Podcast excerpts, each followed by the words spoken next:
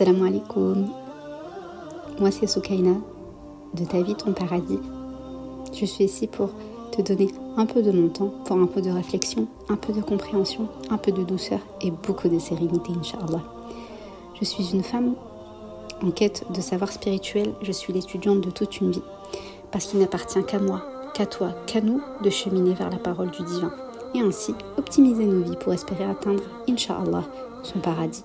Alors je t'invite à prendre ton Coran, ton bloc-notes, à t'installer confortablement et à kiffer ton moment. Assalamu alaikum, j'espère que vous allez tout bien. Donc aujourd'hui, euh, Inch'Allah, nouveau podcast.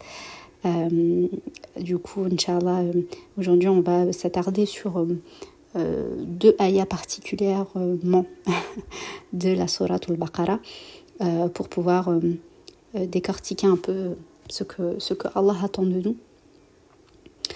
Euh, donc la, la Surah Al-Baqarah est une grande discussion dans laquelle Allah il parle, donc comme je l'ai dit, des croyants, des non-croyants et, et, des hypocrites, euh, puisque c'est de cette manière que Allah a divisé l'humanité depuis la création d'Adam.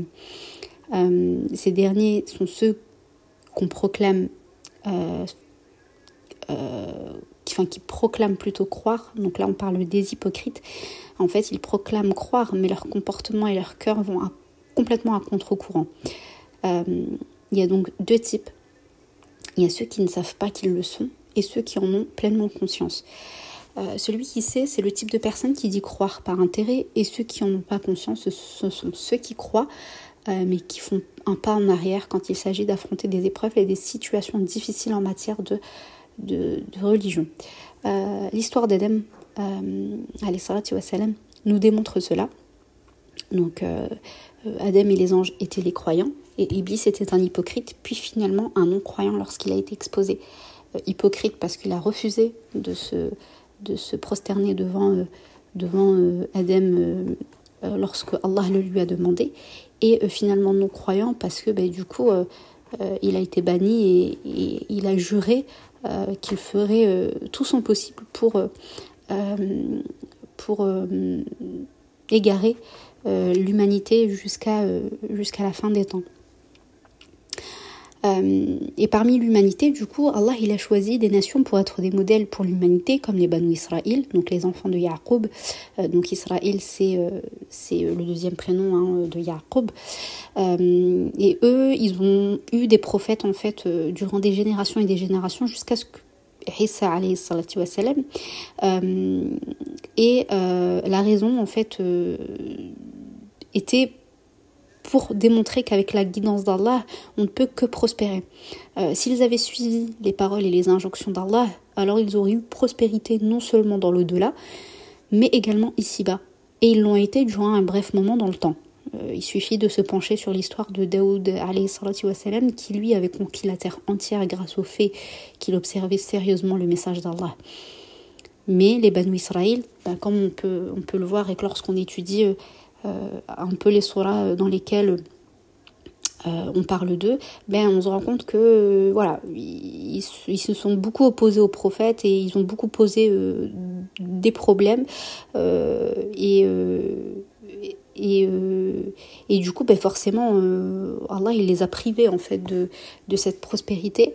Et du coup malgré tout en fait, Allah, il a, de, génération en génération, il a continué à leur envoyer des prophètes parce que, ben, voilà, là, on, voit encore la rahma d'Allah et, euh, sa générosité euh, et, sa, ouais, sa miséricorde parce qu'il a continué malgré tout à leur envoyer des prophètes malgré, euh, voilà, ce qu'ils ont pu faire subir aux, prophètes et messagers précédents. mais voilà, Allah, il, leur a envoyé des chances et des chances et des chances, pas une, pas deux, pas trois. Mais voilà, on connaît, euh, on connaît euh, un petit peu euh, la fin, comment, comment ça, ça s'est fini, mais de toute façon on va, on va en reparler, Inch'Allah. donc là, en fait, ce qu'on comprend, c'est que la vie, elle doit être vécue avec un équilibre entre la vie ici-bas et la vie de l'au-delà, enfin, et celle de l'au-delà du coup, à l'image du corps qui se compose du matériel, donc notre corps, et de l'immatériel, soit notre roi. l'un ne va pas sans l'autre et il est important de prendre soin des deux pour pouvoir vivre sereinement. donc du coup là on va faire petite machine arrière, on va parler, on va revenir au Banu Israël. Donc comme je vous le disais, Israël c'est le deuxième prénom de Yaqub alayhi salatu wassalam. Euh, donc qui est lui-même euh, le fils de Ishaq wassalam, qui est lui-même le fils de Ibrahim wassalam. Donc euh, euh, Ibrahim wassalam, qui est qui est une, un, un, des prophètes les plus importants hein, et messagers les plus importants dans notre belle religion. Donc en fait, voilà, ça, remonte euh, à lui. Et euh, donc du coup, euh, à côté d'Ishaq, il avait un deuxième fils donc, qui s'appelle Ismaïl qui lui n'a eu que Mohammed dans sa descendance comme prophète. Mais j'ai envie de vous dire, quel prophète? Allahumma barik. les Israélites ont, été considérés donc du coup comme hypocrites dans le Coran. Voilà, Allah quand il nous parle des hypocrites, alors il va faire référence à euh, il va faire référence à d'autres personnes hein, aussi, mais on va dire que euh, si on devait donner une définition euh, au mot hypocrite, c'est les, les Banu Israël en fait dans le Coran. Parce qu'en fait, ils, avaient pris pour acquis la position de leur nation auprès d'Allah. Ils ont même conspiré pour essayer de tuer des prophètes. Et malgré tout, comme je vous l'ai dit, Allah il a continué à faire succéder les prophètes parmi eux pour essayer de les réformer. Donc le dernier, c'était du, coup euh, Isa wassalam, euh, puisque euh, a été envoyé pour l'humanité entière. Donc comme je, je, vous l'ai dit juste avant, les prophètes généralement et messagers, ils étaient envoyés généralement pour leur nation, pour leur peuple, pour, pour leur... voilà, un cercle, on va dire, beaucoup plus restreint. Mais Mohammed lui, il a été envoyé à l'humanité c'est-à-dire que c'est le dernier prophète, euh, Khatm al-Anbiya comme on dit, euh, et c'est le dernier prophète euh, pour toute l'humanité jusqu'à la la la, fin des temps en fait. Et du coup, c'est bien pour cela donc du coup qu'il a été rejeté également par les juifs, car ils ont pris pour acquis le fait que tout envoyé dans l'art ne peut être que parmi eux.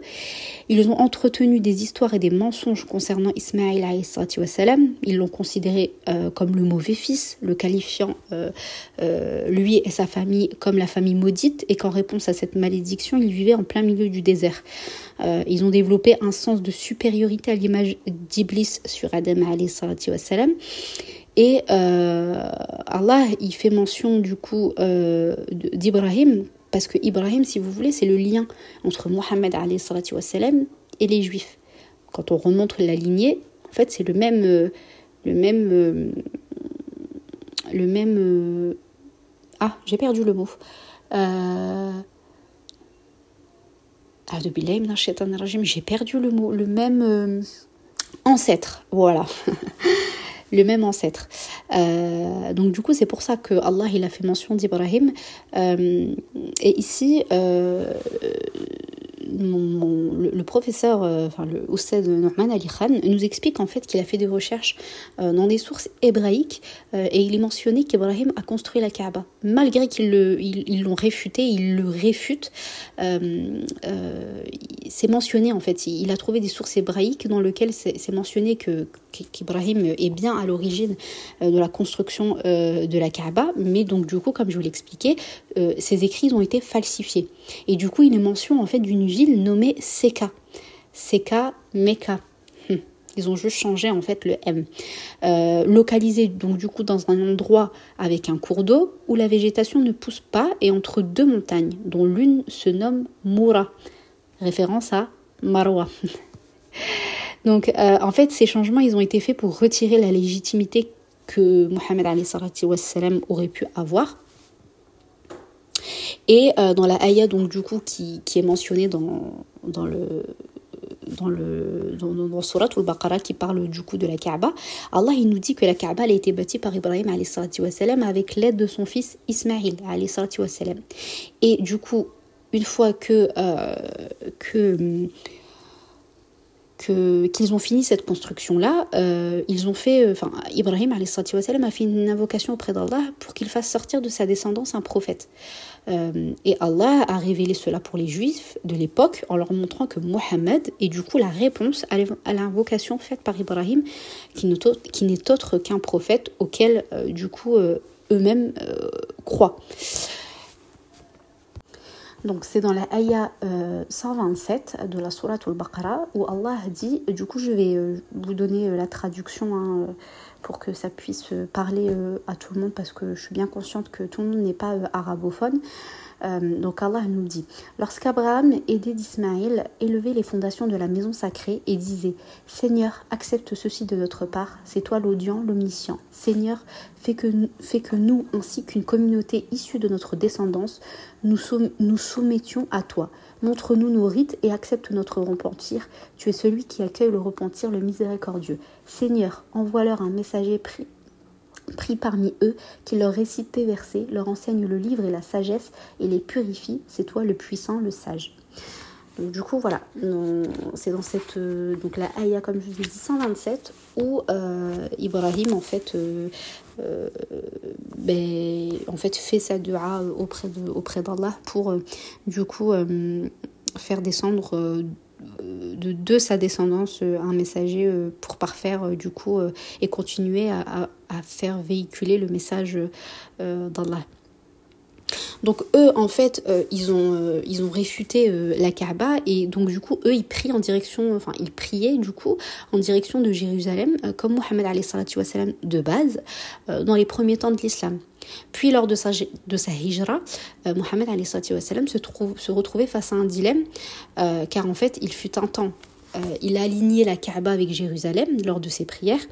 Donc quand il était, quand il vivait encore à Mecca, euh, il priait donc du coup devant euh, la Kaaba, mais du coup comme euh, bah, ça fait un cercle, il pouvait faire en sorte de se mettre, en fait, de créer une, une ligne où dans cette ligne-là, il priait en fait finalement et face à la Kaaba et du coup en direction de Jérusalem. mais maintenant, étant donné qu'il était parti à Medina, il donnait le dos à la Kaaba durant ses prières et cela, ça l'a beaucoup attristé. Et du coup, Allah, il a fait euh, descendre euh, la ayah, euh, la ayah, ayah en fait dans le dans Surat al-Baqarah, il lui, a, il lui a révélé pour en fait lui envoyer le commandement du changement de la Qibla. Euh, parce qu'Allah en fait il a vu son désarroi et il voulait en fait euh, juste le rendre heureux en fait. Et c'est là qu'on se dit waouh quel honneur euh, subhanallah il, adorait enfin il, était tellement aimé auprès d'Allah que bah, Allah en fait il a il a voulu lui faire plaisir en fait et du coup bah, il a changé la direction de, de, de la Qibla. Donc c'est dans la surah, dans la ayah 144, donc du coup de surah, surah où Allah euh, dit euh, Nous te voyons tourner avec insistance ton visage vers le ciel. Euh, par Allah, nous allons t'orienter en une direction que tu as agréée. Tourne donc ton visage vers la mosquée sacrée, où que, et où que vous soyez, tournez vos visages en cette direction. Ceux à qui le livre a été donné savent que c'est la vérité venue de leur Seigneur et Allah n'est pas inattentif à leurs agissements. Euh, donc, enfin, mashallah, c'est vraiment euh, très très beau euh, l'amour que qu'Allah a porté à Mohammed wassalam, je trouve, je trouve ça vraiment touchant en fait. Donc, donc voilà un petit peu l'histoire derrière le changement de, de la Qibla. Et du coup, ce changement de Qibla, ça a contrarié les juifs de l'époque, euh, qui comprenaient pas en fait pourquoi, euh, pourquoi du coup il y a eu ce changement. Et, euh, et là, en fait, on peut se demander bah, pourquoi finalement ils se sentent concernés par ce changement puisque ils étaient euh, complètement en opposition avec euh, ce que euh, le prophète wassalam, leur apportait comme message et ils le reconnaissaient pas du tout comme prophète mais c'est parce qu'en fait au, au fond d'eux-mêmes, euh, ils, euh, euh, savaient en fait qu'il était le prophète véridique attendu. donc en fait là on, voit l'hypocrisie avec cette vérité et Allah en fait les a juste exposés via cette réaction parce qu'en fait ils sont partis en fait voir euh, ils sont partis voir le prophète et, euh, euh, du coup on le voit même dans la surah Al-Baqarah, dans le, verset 142, où Allah nous dit les insensés, les insensés ne, ne, cesseront de dire qu'est-ce qui les a détournés de la direction vers laquelle ils s'orientaient auparavant pour accomplir la prière. Réponds-leur, c'est à Allah seul qu'appartient le levant, appartiennent pardon, le levant et le couchant, il guide qui il veut vers la voie droite. Euh, donc du coup, euh, donc du coup, euh, du coup en fait, ce changement de capitale religieuse, ça a initié du coup en fait, ça a marqué vraiment le début d'une nouvelle nation, une nouvelle du coup constitution également, qui est la nouvelle constitution du coup c'était Al-Qur'an, avec du coup une nouvelle date, enfin une nouvelle célébration donc là, la célébration, en l'occurrence, c'est Ramadan, parce que bah, c'est le mois de Ramadan, parce que c'est durant ce mois-là euh, que euh, le Coran est descendu. Euh, et le mois de Ramadan, du coup, a été inauguré par le jeûne, enfin pour le jeûne plutôt, car avant, en fait, la révélation, les jours de jeûne étaient les mêmes que, que les jours de jeûne des Juifs. Donc, euh, donc voilà pour planter un petit peu le contexte. Et maintenant, du coup, la question qu'on peut se poser, c'est que en tant que nouvelle nation, est-ce que nous-mêmes, on peut tomber dans les mêmes vices et la même hypocrisie euh, que les juifs? Bien sûr que oui. Bien sûr que oui. Pouvons-nous manquer à nos devoirs comme ils ont manqué euh, au leur en refusant de suivre les commandements d'Allah? Absolument. Donc là, on a, euh, euh, la ayah euh, dans la Surah al-Baqarah qui nous enjoint du coup à prier. Voilà, toujours en direction de la Qibla. Donc c'est la ayah 177 de la Surah al-Baqarah où Allah nous dit Le bien ne consiste pas à tourner vos visages vers le levant ou le couchant, mais le bien consiste à croire en Allah, au jour, dernier, aux anges, aux livres et aux prophètes, à donner de ses biens, quelque amour qu'on en ait, aux proches, aux orphelins, aux pauvres, aux voyageurs, aux mendiants, de même qu'à délier les jougs, observer, euh, les jougs, observer la prière, acquitter la zakat, respecter son engagement et patienter dans la misère, la maladie et lorsque les combats font rage. Ceux qui se comportent ainsi sont en toute vérité véridiques et pieux. Donc là, qu'est-ce qu'on comprend dans cette surah-là, du coup? C'est que euh, euh, euh, Allah, il nous a enjoint, du coup, euh, juste avant, dans, les, les ayahs précédentes, il nous enjoint à prier en direction de la Qibla. Donc peu importe où l'on est, et ainsi il nous donne le ton de ce qui est attendu de nous, c'est-à-dire de ne jamais perdre de vue notre direction et surtout de s'accrocher à la salat. Euh, dans notre vie de tous les jours, en fait, on peut se focus euh, sur autre chose, sur une, sur une chose, tout en négligeant une autre. Et dans notre spiritualité, bah, ce cas de figure, il peut se présenter également. Euh, donc là, notre focus doit être la prière, certes, mais euh, être un croyant équilibré, euh, c'est aussi s'attarder et essayer de parfaire les à côté. Donc du coup, ce qu'on comprend dans cette ayah, c'est qu'il y a beaucoup plus que la prière pour être sur le bon chemin. Puis le reste de la ayah, Allah nous décrit ce qu'est être un, ce qu'est ce qu'est être un croyant équilibré et plein de bonté. Donc là, on va d'abord s'attarder sur euh, le mot qu'Allah a utilisé pour euh, qualifier euh, la bonté. Donc il utilise le mot al-bir. Et en fait, ce mot-là, on ne peut pas le réduire seulement à la définition de bien. pour donner un exemple, on a tendance à exagérer dans nos expressions pour appuyer sur une chose ou pour qualifier quelque chose.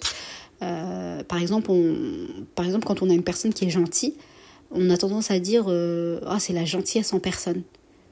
On ne dit pas c'est le gentil en personne. mais bien la gentillesse en personne. Ça veut dire que la personne, en fait, elle est tellement gentille que l'on prend tout ce qui entre dans, le, dans, le, dans les caractéristiques de la gentillesse pour le réduire à cette personne, pour emphasiser en fait le fait qu'elle est super gentille.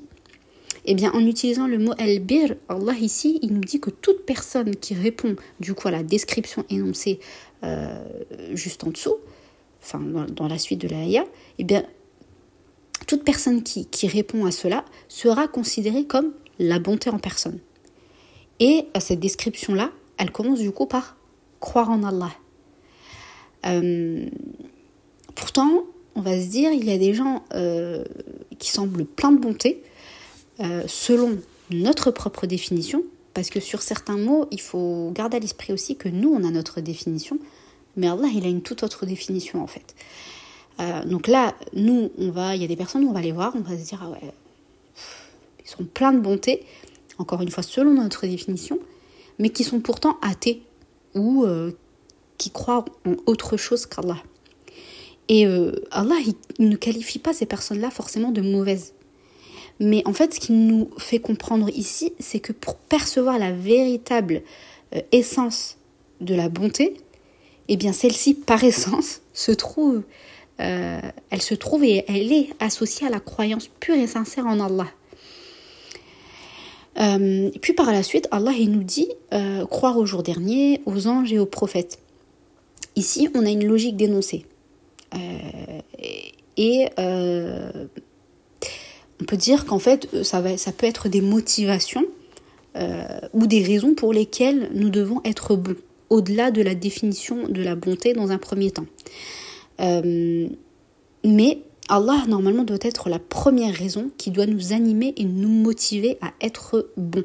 Pour la simple raison, en fait, qu'il nous a tout donné.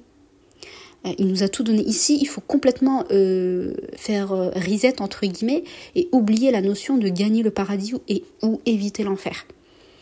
Parce que, voilà, si aujourd'hui on demande à une personne pourquoi tu pries, pourquoi tu jeûnes, pourquoi tu, tu, t'essayes d'être la, meilleure version de toi-même, ben, la personne généralement elle va te dire euh, de but en blanc euh, ben, parce que j'ai envie d'aller au paradis. Mais ici, en fait, le fait est que Allah euh, mette en tout premier croire en Allah pour qualifier ce que c'est que al-bir, donc du coup la bonté, euh, ben, il a mis croire en Allah dans le sens où euh, ici, euh, si on apprend véritablement et réellement à connaître Allah, alors on va intérioriser le fait que notre bonté doit être motivée que par lui. en fait, il n'est pas la seule raison, mais pour une personne qui a une certaine maturité en termes de spiritualité, croire en Allah va lui suffire pour le motiver à être bon. Mais pour une personne, on va dire, qui tâtonne encore un petit peu et qui, euh, qui est encore dans, dans euh, on va dire, dans, dans, les, dans les débuts de, de l'avancée du cheminement spirituel, bah Allah, Allah, il a fait en sorte de citer d'autres raisons. Et du coup, la deuxième raison, c'est le jour dernier. C'est-à-dire que pour cette catégorie de croyants, leur bonté, elle est animée par le paradis et l'enfer. Ils sont, en fait, ils sont motivés euh, par les citations des récompenses diverses pour être bons, les hadiths, euh, les, les, versets qui parlent de, euh, bah, qui, qui, qui, voilà, qui, qui font la description de telle personne si elle est comme ça, elle rentrera au paradis, telle personne si elle est comme ça, elle évitera l'enfer. Donc ils sont vraiment motivés pour pour cela. Et euh, donc du coup, forcément, elles sont, euh, elles sont en accord avec, euh, elles sont raccordées en fait au jour dernier parce que bah, c'est le jour au dernier où il y aura Yom al-Hisab, comme on dit, où bah, on a la balance des, des, bonnes et des mauvaises actions. et tout au long de notre vie, en fait, on oscille entre ces deux premières raisons par moment. On va aller chercher le pardon pour gagner notre paradis, puis à d'autres moments, on va aller chercher le pardon pour ne pas être en mauvais terme avec Allah. Vraiment. En fait, il y a des personnes, elles vont vous dire, ben, c'est même pas des personnes, nous, enfin, nous-mêmes en fait. Il y a des moments où on va demander le pardon à Allah parce que ben, on a peur, on va penser à l'enfer. Ah ouais, non, mais j'ai pas envie que mes péchés ils me ramènent en enfer ou j'ai pas envie que telle action que j'ai menée elle me mène en enfer. Puis à d'autres moments, ben, on va demander le pardon parce que ah, j'ai pas envie de qu'Allah il soit pas satisfait de moi, j'ai pas envie qu'il soit en colère contre moi, j'ai pas envie de le contrarier. Donc vraiment, on, on oscille en fait entre les deux. Et ensuite, Allah, il nous parle de euh, les anges, le livre et les prophètes. Donc ça, c'est un package. Euh, parce que ce sont les anges qui délivrent les livres aux prophètes. Et, euh, en fait, ça, c'est, si vous voulez, le, la partie message de la croyance. Parce que c'est grâce à eux, en fait, qu'on sait comment, plus ou moins, parfaire notre croyance vis-à-vis d'Allah. Et en fait, là, on peut se demander quel est le but euh, du message. Bah, le message, c'est de définir le bien. Voilà, euh, de définir le bien pour euh, justement exceller et essayer d'y parvenir le plus possible. Mais le concept de bien, il est encore une fois, voilà, il est un petit peu biaisé. Dans le sens où ça concerne même les non-croyants, car comme on l'a dit, l'essence de la bonté est en chacun d'entre nous. Non-croyants ou, ou, euh, croyant en fait. Euh, parce que ça fait partie de la fitra. La fitra, euh, donc du coup, la fitra, c'est l'insufflation euh, divine que l'on a en, nous en fait. Et, euh, et c'est soit on entretient cette insufflation divine pour essayer de, de toute notre vie de, de, de cheminer et d'essayer de, de gagner en fait la guider auprès d'Allah. Ou soit bah, on n'écoute pas cette fitra et on l'entretient pas. Et du coup bah, euh, forcément on va pas on va pas on va pas en fait on va pas aller sur enfin on, va se tromper de chemin en fait tout simplement. Euh, mais en fait cette bonté là que qu'Allah nous a insufflé via la fitra on peut dire en fait que c'est un petit peu le bas de gamme de la bonté ou les basiques. Donc être gentil être juste ne pas tuer ne pas voler. Mais lorsque les choses deviennent un peu plus compliquées ben, chacun aura sa propre définition en fait du bien et du mal.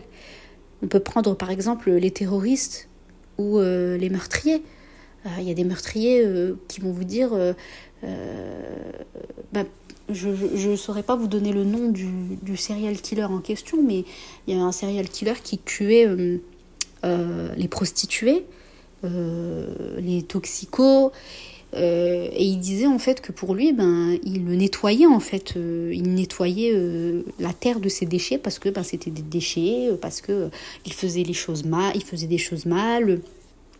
Euh, il propageait des maladies, enfin, et donc pour lui, pour lui, ce qu'il faisait, c'était quelque chose de bien. Bah, les terroristes aussi, qui aujourd'hui, euh, euh, qui, qui, vont faire des attentats au nom de, de la religion pour purifier soi-disant la terre des mécréants, mais c'est pas ce que Allah nous demande. C'est ça, c'est pas du tout être quelqu'un de bien en fait. Mais parce que eux, ils ont cette notion-là en fait pour eux, leur notion de bien, elle est complètement biaisée. Donc, euh, voilà. Donc en fait, voilà, il y, a, des basiques, comme on l'a dit, mais après voilà, quand ça devient un petit peu plus compliqué, quand on, va dans des situations un peu plus complexes, là c'est chacun y va de bah, de sa propre définition en fait. Donc euh, ici et au-delà des basiques en termes de bonté, Allah il nous a donné des commandements consigné dans ses livres, euh, délivrés par ses anges à ses prophètes, et heureusement d'ailleurs, parce que sinon le chaos il aurait régné. Si chacun y va de sa propre définition, bah, ça aurait été l'anarchie totale. Euh,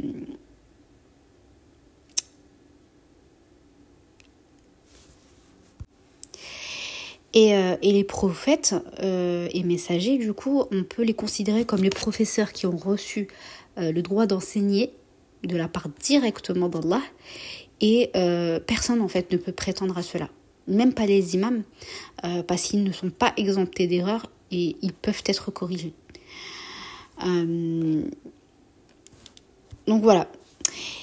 dans cette ayah, Allah il calibre et retravaille notre manière en fait de penser via le Coran. Et ainsi en fait, il nous définit dans son entièreté ce qu'est la bonté avec en base fondamentale les croyances. C'est ce qui nous permettra du coup de pouvoir bâtir le reste avec solidité. Euh, il a d'abord commencé du coup par son injonction en parlant de la foi, car sans elle tout le reste serait bancal du coup. La foi, elle nous permet de purifier nos intentions, nos actions et de donner un sens profond et significatif à toute chose que l'on fera. Euh, elle nous permettra d'acquérir une bonté d'âme à la hauteur de, ce, de, de, comment Allah du coup l'a défini. Euh, donc là, c'est vraiment pour la première partie de la ayah. Et ensuite, dans, dans, dans la suite, euh, après avoir énoncé les bases fondamentales qui régissent la bonté, donc on a les piliers, hein, ou même ouais, les bases, pour que, que la structure soit solide, euh, Allah en fait il va nous énumérer les caractéristiques visibles de la bonté chez le croyant. Euh, il commence par le fait de donner malgré notre amour pour l'argent ou pour l'amour d'Allah. Euh, et être charitable, en fait, ça permet de contrôler nos émotions négatives et ainsi éviter de voir notre bonté s'estomper. Allah il dit ça veut également dire donner ce qu'on aime euh, donner ses plus beaux vêtements, son argent, son temps. En fait, on doit vraiment euh, toujours vouloir pour les autres ce qu'on ce qu'on ce que l'on ah ce que voudrait pour soi-même. Euh, donc dans un premier temps, il faut donner aux proches, même s'ils ne semblent pas dans le besoin, parce que donner en fait ça revient à céder soi-même. c'est même par moments considéré comme un acte égoïste un acte égoïste dans le sens où euh, ben, tu sais qu'en fait, la zaquette euh, ou l'aumône que tu vas faire, elle, ben, elle va t'aider en fait. Certes, elle va être profitable pour la personne à qui tu donnes, à qui tu tends la main, mais, euh, mais en fait, elle, va t'aider, en fait, elle alourdit ta balance de bien en fait. Donc finalement, c'est du bien à toi-même que tu te fais. Et c'est une manière aussi de s'enjoindre à la vérité tu donnes et puis ben ça aide en fait. Euh, L'aumône, on le sait, ça ne diminue en rien la richesse. Euh, Allah il nous fait la promesse dans le Coran d'un retour sur investissement. Euh, et, euh, et, en fait, pourquoi on dit à ses proches C'est parce que donner à ses proches, c'est beaucoup plus dur. Parce qu'en fait, c'est les personnes qui sont les moins impressionnées, les moins reconnaissants. c'est ceux qui nous agacent le plus. Euh, mais ici, Allah, en fait, il nous enseigne à prendre soin de ses proches en priorité. Allah nous parle ensuite des orphelins. Mais euh, comment savoir qui est orphelin? Euh, Là, ce qu'il faut comprendre, c'est que nous devons apprendre à se connaître les uns les autres. au temps du prophète, la mosquée était un lieu de rencontre et d'échange pour la communauté. il n'y avait pas d'orphelinat et pourtant, euh, il y avait des orphelins et on prenait soin d'eux, car il y avait un effort de chercher à s'enquérir des uns et des autres. Puis Allah nous parle des masakines. Il vient de sakana et de masaka. Ce sont des personnes enfermées dans des situations difficiles, euh, sans issue. Encore une fois, euh, le fait de s'enquérir des uns et des autres permet de savoir qui est dans une situation difficile, car généralement, ces personnes-là ne sont pas du genre à crier sur tous les toits leurs problèmes. Puis, euh, il nous cite euh, Sabil. Sabil, ce sont les voyageurs. Cela veut dire que l'on doit être hospitalier et être prêt à recevoir chez soi avec plaisir et ainsi prendre soin de ses invités à la hauteur de nos moyens. Euh, puis, il nous parle des mendiants. Et vous remarquerez qu'Allah les a mentionnés en dernier. Car normalement, nous devons tellement donner euh, que les gens dans le besoin ne devraient même pas avoir le besoin de demander. Puis il nous cite Firriqab. Ce sont les personnes à la base euh, sous esclavage que l'on libère, mais on peut assimiler cette mention aux personnes endettées ou enchaîner un problème. Euh, donc là, euh, il y a vraiment une, grosse partie qui est dédiée à l'autre. donc en fait, c'est à nous de faire l'effort d'aller chercher l'information, de s'enquérir des uns et des autres pour pouvoir du coup apporter notre aide du mieux que l'on peut et ainsi pouvoir euh, entrer euh, dans les clous et entrer dans cette case et entrer dans, cette description qu'Allah nous fait euh, dans le Coran. donc dans cette énumération, tout gravite autour du fait de prendre soin des autres. Puis Allah fait mention de la préservation de la prière, puis de la zakat obligatoire. Allah il a vraiment dissocié ici celle-ci des aumônes précédemment citées, qui sont au bon vouloir du croyant. Euh, mais qui reste une caractéristique du tout à proprement parler de la bonté du croyant. Euh, dans nos esprits, il y a deux types de biens, la bonté dite religieuse et la bonté dite morale. Euh, dans le premier cas, on peut citer le fait de porter le hijab, apprendre le Coran, prendre des cours, prier, manger halal. Et dans le deuxième cas, dans, la bonté dite morale, euh, peu de pratique, mais on a la gentillesse avec les gens, le respect, l'honnêteté. C'est vraiment plus le le comportement. Euh, malheureusement, il y a des personnes aujourd'hui qui appartiennent euh, à chacune des catégories qui vont s'attaquer mutuellement et mener à deux et mener du coup deux définitions complètement conflictuelles du bien. Euh, les gens ils se jugent les uns les autres et en permanence. Alors que cette ayah commence sur quelque chose d'intérieur et que l'on ne peut absolument pas juger, qui est la foi. Puis Allah introduit la bonté dite au sens moral, être bon envers les autres, puis la bonté dite religieuse. En soi, Allah ici nous montre que l'un ne se dissocie pas de l'autre. Euh, sinon, il y a une forte incompréhension de ce à quoi Allah nous enjoint si l'on veut être la bonté en personne. Donc, euh, on peut pas. Euh, la bonté, elle peut pas se diviser ici. La bonté, elle ne peut pas euh, être soit religieuse, euh, donc avec tout ce que j'ai cité, ou soit morale, avec également tout ce que j'ai cité. C'est pas soit la pratique ou soit le comportement. Non. Ici, la bonté du musulman croyant et équilibré, c'est les deux. C'est le comportement et la pratique. L'un, ils vont de pair en fait. Le problème ici, c'est que étant en fait, le problème, c'est que lorsque la dissociation, elle se fait malgré tout, eh ben, chaque groupe est satisfait de ce qu'il est en se disant, ok, c'est bon, je suis une bonne personne. Puis, il se base sur cette même définition pour juger et rabaisser les autres. Euh, euh, Allah, il a mis en, exergue, encore une fois, les Banu Israël dans le Coran, euh, il a mis en exergue la croyance de leur supériorité, euh, avant d'en arriver à cette ayah, comme pour nous avertir de ne pas être comme eux. Donc avant d'arriver à la ayah 177 de Surah Al-Baqarah, où Allah nous définit ce qu'est être un croyant équilibré euh, et ce qu'est être une personne pleine de bonté, il nous a euh, détaillé les comportements et les agissements des Banu Israël qui eux, rappelons-le, euh, sont considérés comme des hypocrites. Et en fait, Allah, il nous a détaillé tout cela pour nous montrer la dissociation qu'il y a entre le comportement du croyant euh, équilibré de ce que Allah attend de nous et euh, le comportement de l'hypocrite et de finalement ce que Allah n'attend absolument pas de nous et ce qu'il ne veut pas que l'on fasse. Donc il l'a bien détaillé juste avant pour que l'on sache ce qu'il ne faut pas faire. Puis il nous a dit, voilà, maintenant que tu sais ce que tu ne dois pas être et ce que tu ne dois pas faire, voilà finalement ce que j'attends de toi et ce que tu dois être. Euh, et ensuite, dans la ayah, euh, Allah dit euh, et établit la prière et donne la zakat par la suite. là, on a une figure de style, c'est-à-dire qu'il y a bien plus que cela. Allah il a capturé ici toutes les lois de l'islam, c'est-à-dire qu'une partie des lois sont les choses pour Allah, donc la prière, la prière, on prie uniquement pour Allah.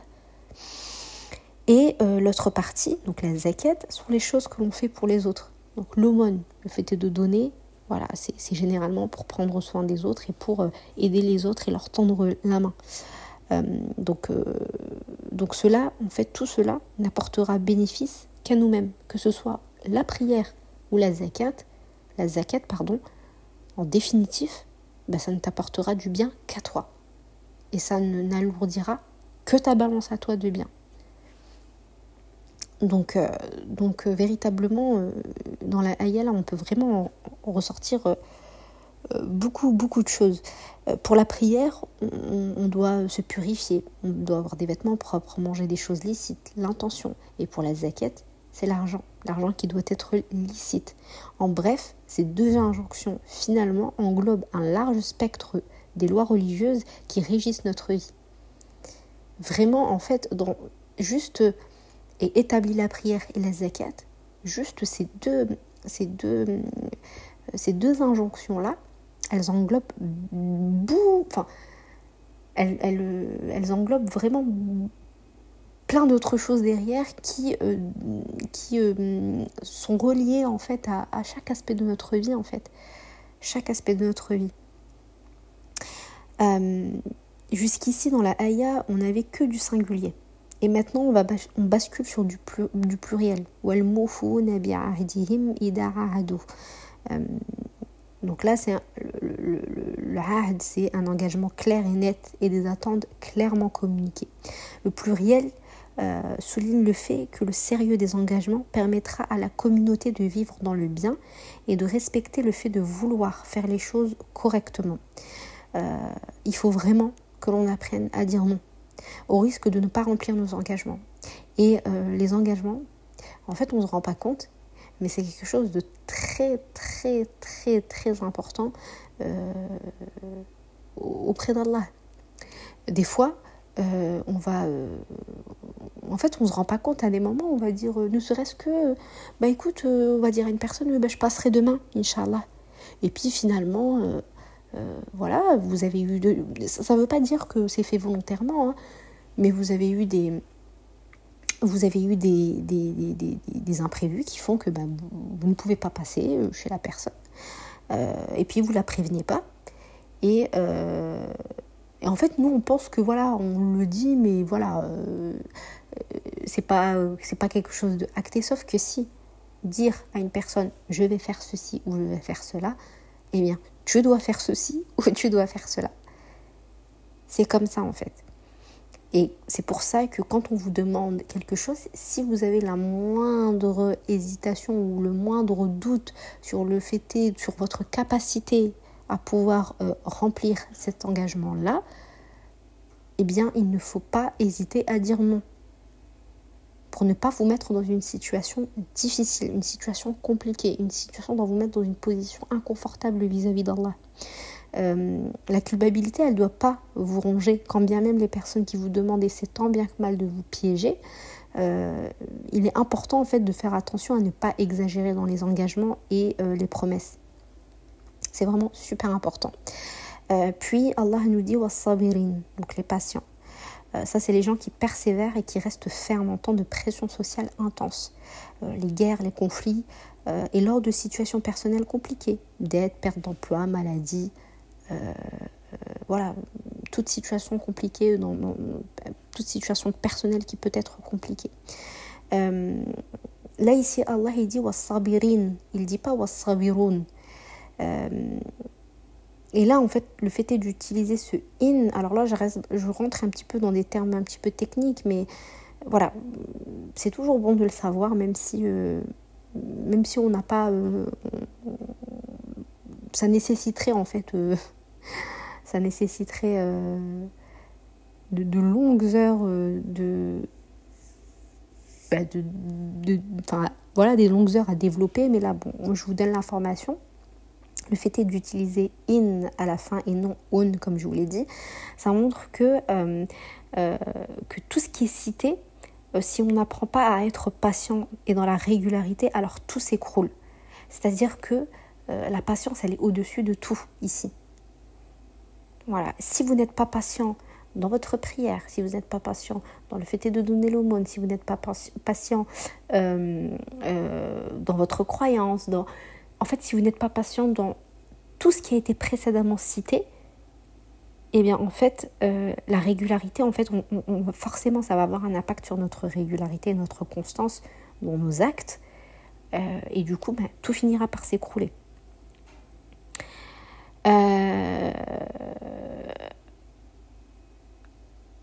et en fait, on peut faire le parallèle avec la soura, la soura wal asr dans Surat al-Asr, euh, celle-ci elle se termine par euh, Watawasaw bis sabr. Et dans la ayah précédemment citée, donc la ayah 177 de Surat al-Baqarah, euh, celle-ci se finit également par la notion de patience. Le début des commandements commence par, dans Surat al-Asr, ça commence par Illa alladhina amanu. Illa alladhina amanu, ouais, c'est ça, Illa j'ai eu un petit bug, Illa alladhina amanu. Et la ayah, euh, ici, c'est euh, man amana billah.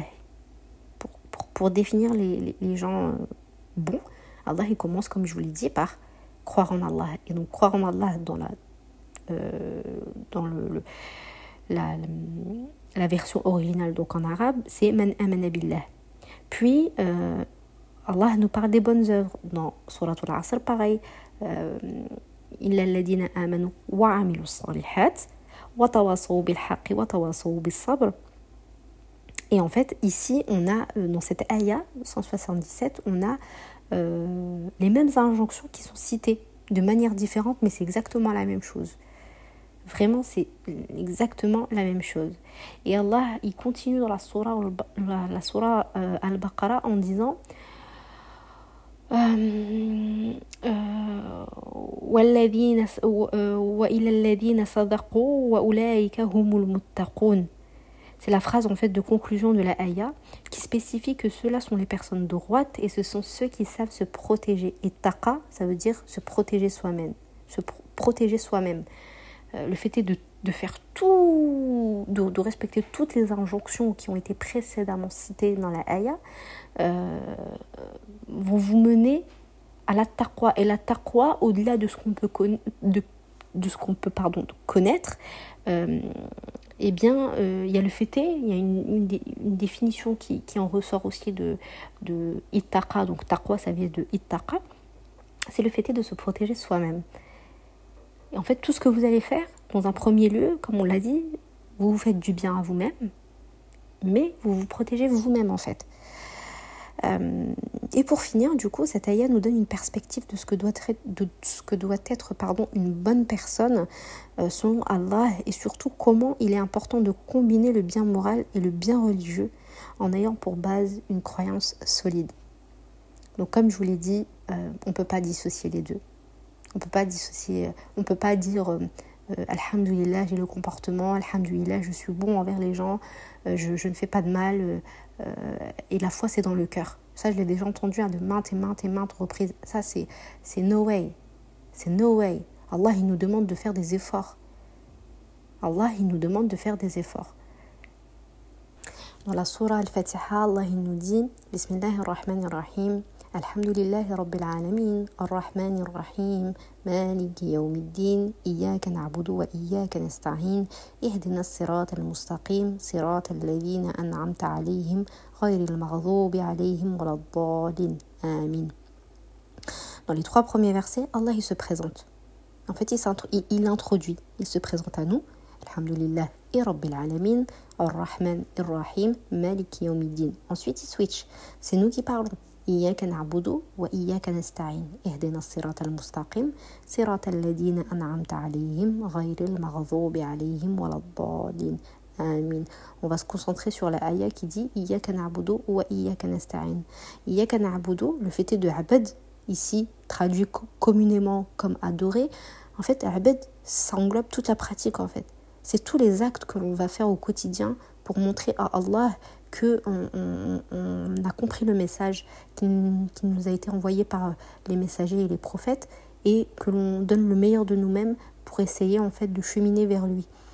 En fait, on, fait, ce, chemin, on fait, on fait le premier pas vers la guider. Puis, yakanasta'in. Yakanasta'in, sta'in, ça veut dire l'implorer, le supplier. Mais l'implorer, le supplier dans le sens où euh, on est tellement dans le désespoir parce que finalement, que tu fais des actes ou que tu ne fais pas des actes, c'est Allah qui décide. C'est Allah qui décide qui va rentrer dans son paradis, qui va rentrer dans euh, l'enfer. C'est lui qui décide.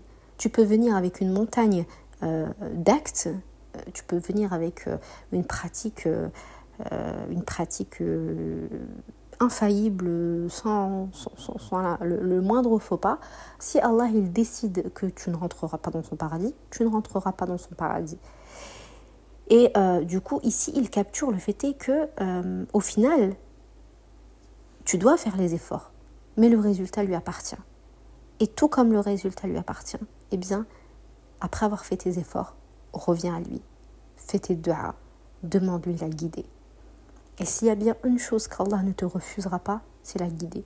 Il peut te refuser certaines choses, il peut ne pas exaucer certaines de tes invocations, pour X ou Y raison. Et quoi qu'il en soit, on sait très bien que ce qu'Allah décide sera forcément euh, un bien pour nous. Mais s'il y a bien une chose qu'Allah euh, ne te refusera pas, eh bien c'est la guider. La guider. Donc fais euh, ce, qui, ce qui te fais ce que tu as à faire. voilà, fais ce que tu as à faire. Vis ta vie selon les, commandements d'Allah, selon les préceptes religieux, selon ce qu'il nous, a demandé et ce qu'il nous a enseigné via les prophètes et les messagers. Et, prie, prie et invoque. Invoque sans cesse, sans cesse, sans cesse. En plus, là, on rentre dans le mois de Sha'ban, euh, qui est un mois euh, à ne pas négliger. Vraiment, ce mois-ci, c'est le mois où euh, tout ce que l'on a fait durant l'année précédente, pardon, c'est ce mois-ci en fait où notre livre va monter vers Allah. Donc faisons en sorte que ce livre-là se termine sur des bonnes actions, sur des invocations, sur des prières, sur éventuellement des, des, jours de jeûne, sur de l'aumône, et euh, faisons en sorte voilà, que, que, que, que l'on termine cette année sur euh, de bonnes choses. Euh, faisons des doigts aussi pour que Allah nous, nous fasse atteindre le mois de Ramadan. parce que ben, on ne sait pas de quoi est, fait l'avenir. Aujourd'hui on est là, demain on peut ne plus être là. Et, euh, et Inch'Allah, si Allah nous permet de rentrer dans le mois de, Ramadan, faisons en sorte que ce mois de Ramadan soit euh, une renaissance. Une renaissance, euh, une station d'essence, comme dirait euh, Zainab de Coran de mon cœur, une station d'essence et il faut recharger les batteries. Il faut recharger les batteries, il ne faut pas perdre de temps, il faut, il faut faire fructifier ce mois. C'est super important. Donc, donc voilà, je m'arrête ici. J'ai pas envie de, de m'éterniser sur euh, sur le podcast pour pas euh, accaparer euh, trop de votre temps. Inch'Allah, je pense faire un prochain podcast avant Ramadan. et du coup, sur Ramadan, pour essayer de, bah, motiver un petit peu les troupes, de, donner quelques tips, quelques astuces, quelques pistes aussi de, ce que, de comment on pourrait, on, doit vivre sur Ramadan et, euh, et ainsi, Inch'Allah, bah, s'enjoindre tout simplement mutuellement euh, euh, au bien, au bien comme, comme on en a parlé dans cet épisode.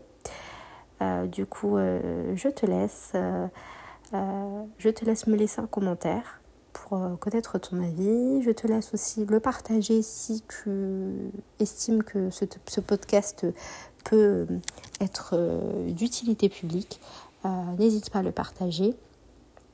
Et euh, je, demande à Allah de prendre soin de toi, de prendre soin de ta foi et de te faire rayonner ici-bas et dans le delà. Assalamu alaikum wa rahmatullahi wa barakatuh.